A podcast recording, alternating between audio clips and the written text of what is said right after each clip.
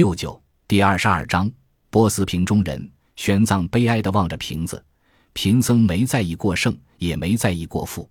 大魏王平冷笑：“您从高昌就开始探寻我的秘密，又一路追到碎叶。敢问法师，您的目的是什么？”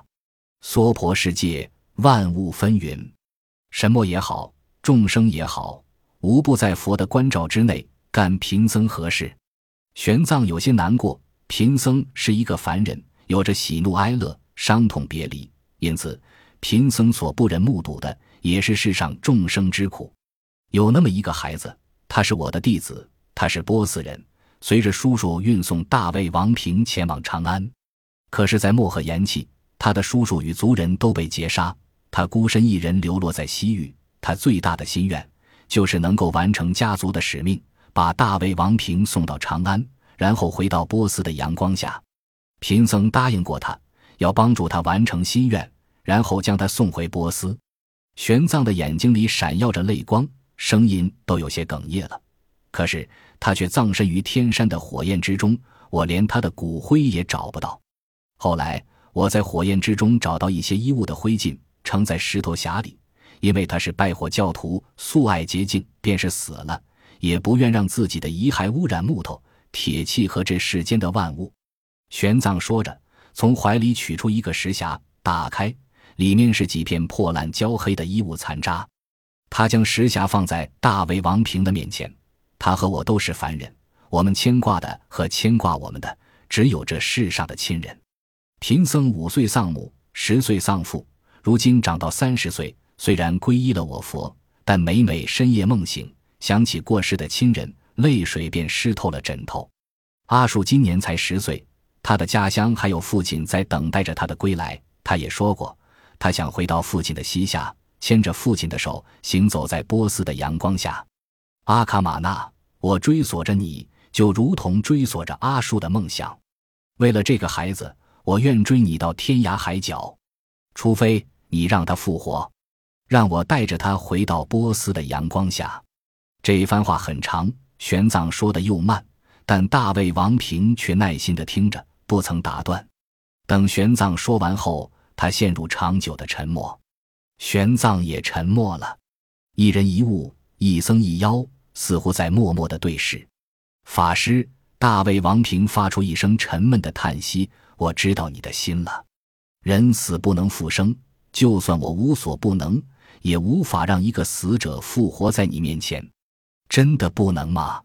玄奘有些遗憾，泪水慢慢的淌了下来。不能，大魏王平斩钉截铁地拒绝了玄奘。他似乎也有些悲伤，众生的悲伤与痛苦，又岂是死亡最大？法师，我给您讲述一个拜火教的故事吧。最初，宇宙空间万物都不存在，一片混沌，只有时间与空间的神奇扎尔万孤独地存在于这宇宙中。一年又一年，不知过去了多少时光，扎尔万寂寞了。他说。我想有个孩子，于是他暗自祝祷，在宇宙中祝祷了一千年，孩子也没有诞生。他开始怀疑这样的祝祷是不是有用。就在这个念头从心里闪过的瞬间，一对孪生兄弟在他的腹中诞生了。一千年虔诚的期待孕育出了霍尔莫兹德，而瞬间的疑虑则产生了阿赫里曼。巨大如天穹的王帐中，地上仍旧是昨夜斑驳的血迹。西突厥的辛可汗昏迷不醒，一个僧人盘膝坐在诡异的大卫王平旁边，听着他讲述一个遥远国度的神秘故事。这情景忽然让玄奘有点恍惚。扎尔万许愿说：“我将把世界交给先出生的孩子，由他来开创天地。”阿赫里曼一把撕开父亲的腹部，跳出来说：“我便是您的孩子，把世界交给我吧。”眼前的孩子浑身乌黑，散发着秽臭难闻的气味，眼中还闪烁着邪恶贪婪的目光。扎尔万大为不满，他说：“我的孩子霍尔莫兹德应是光明芬芳的化身，你这般乌黑秽臭，却不是我期待已久的那个孩子。”就在这时，霍尔莫兹德在光明与芬芳中降生了，他的光彩与清新使整个世界都充满了祥瑞。扎尔万微笑着欢迎这个孩子的降临。阿赫里曼说：“我是先出生的，应把世界交给我。”扎尔万说道：“孩子们，我将履行我的诺言，把世界交付给先降生的阿赫里曼。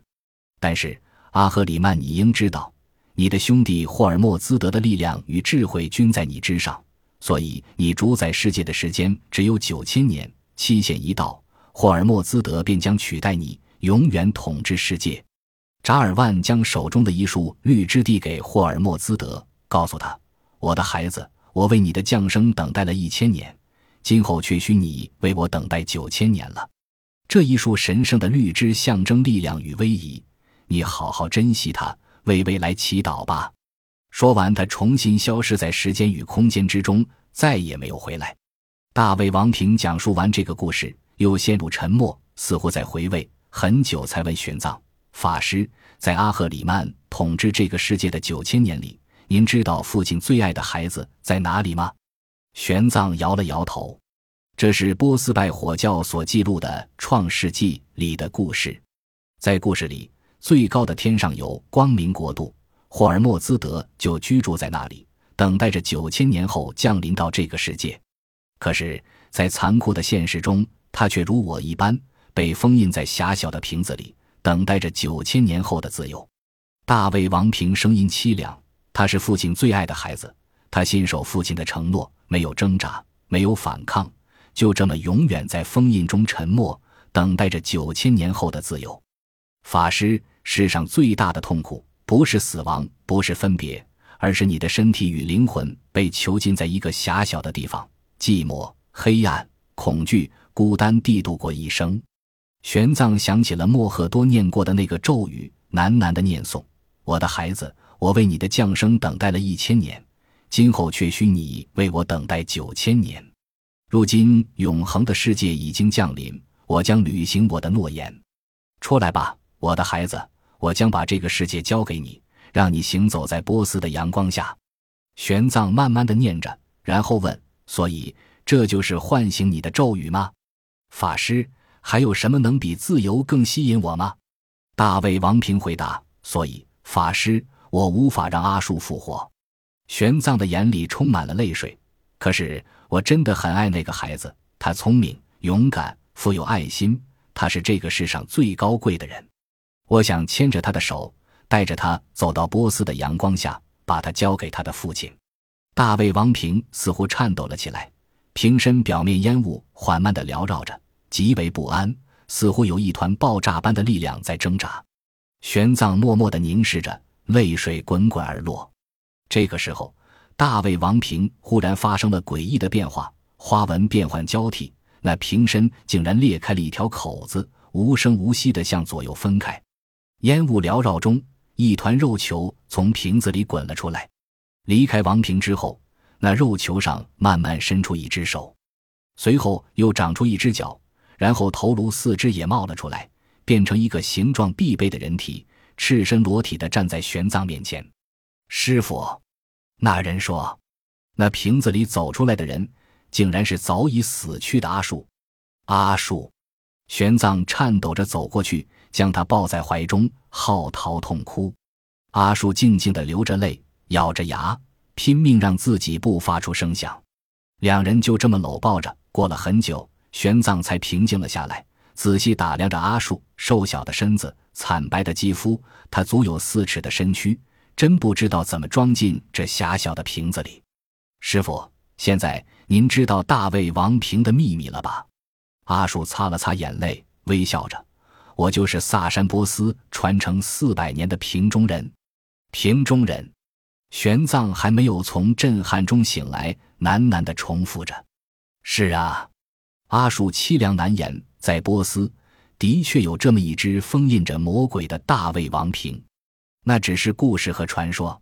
阿尔达希尔一世开创了萨珊波斯之后，为了震慑万国，就秘密召集工匠，耗时数年，铸造了这么一只大卫王瓶。您别看它小，可它浑身上下到处都是机关，能控制黑雾，能喷发火焰，能流出鲜血，更能用银针和毒物杀人于无形。可是。他唯一的缺憾就是不能如同真正的魔鬼一般具有思维，能与人对答。阿尔达希尔一世发出奇想，让一个精通瑜伽术的人缩小身体，藏于瓶中，操纵机关。于是，一个可以媲美真正魔鬼的人出现了，那就是瓶中人。四百年来，每一代的瓶中人相互传承，他们能将身子折成面团一般藏于瓶中，数月不吃不喝，甚至不用呼吸。这些人是历代波斯皇帝最终极的武器，他们躲藏在瓶中，假冒魔鬼。用人类内心最深处的欲望为皇帝服务，诛杀不忠于皇帝的大臣和将军，蛊惑臣民效忠萨珊波斯。师傅，我就是这一代的瓶中人。难道？玄奘难以置信，被莫赫多带走的这几个月，你就一直躲在瓶子里？何止这几个月？阿树的笑容里满是凄苦。师傅，我比您的年龄还要大，今年已经三十八岁了。在我八岁那年就被父亲放进瓶中，到如今已经三十年了。玄奘被这一连串的消息震惊，他上下打量着阿树：“你，你三十八岁了？难道你是侏儒？原本不是侏儒。”阿树打量着自己赤裸的身体，喃喃道：“可是为了能够藏身瓶中，父亲用药物把我变成了侏儒。”玄奘恍然大悟。自从在漠河岩气接触到阿树，他就觉得这孩子过于成熟，不但对西域的风土人情、政治军事、各国语言无所不知，连人情世故都那么精通。当时他只以为是粟特人从小把孩子当成生意人培养，才会如此。现在才明白，人家已经三十八岁了。那你父亲是？玄奘小心翼翼地问。上一代的瓶中人？不，阿树慢慢地道。他是这一代的波斯皇帝库斯鲁二世。什么？玄奘目瞪口呆。师傅，阿叔笑了笑，眼泪慢慢涌了出来。四十年前，我的父王库斯鲁二世是杀了他的父亲霍尔莫兹德四世，当上了波斯的万王之王。他之所以敢于政变，是因为瓶中人背叛了霍尔莫兹德四世，投靠了他。萨珊波斯四百年，有无数次这样的例子。皇帝不曾死在外族人的手中，而是因为大卫王平的背叛被自己的儿子所杀。所以，我的父亲当上皇帝以后，就在他的儿子里选定瓶中人。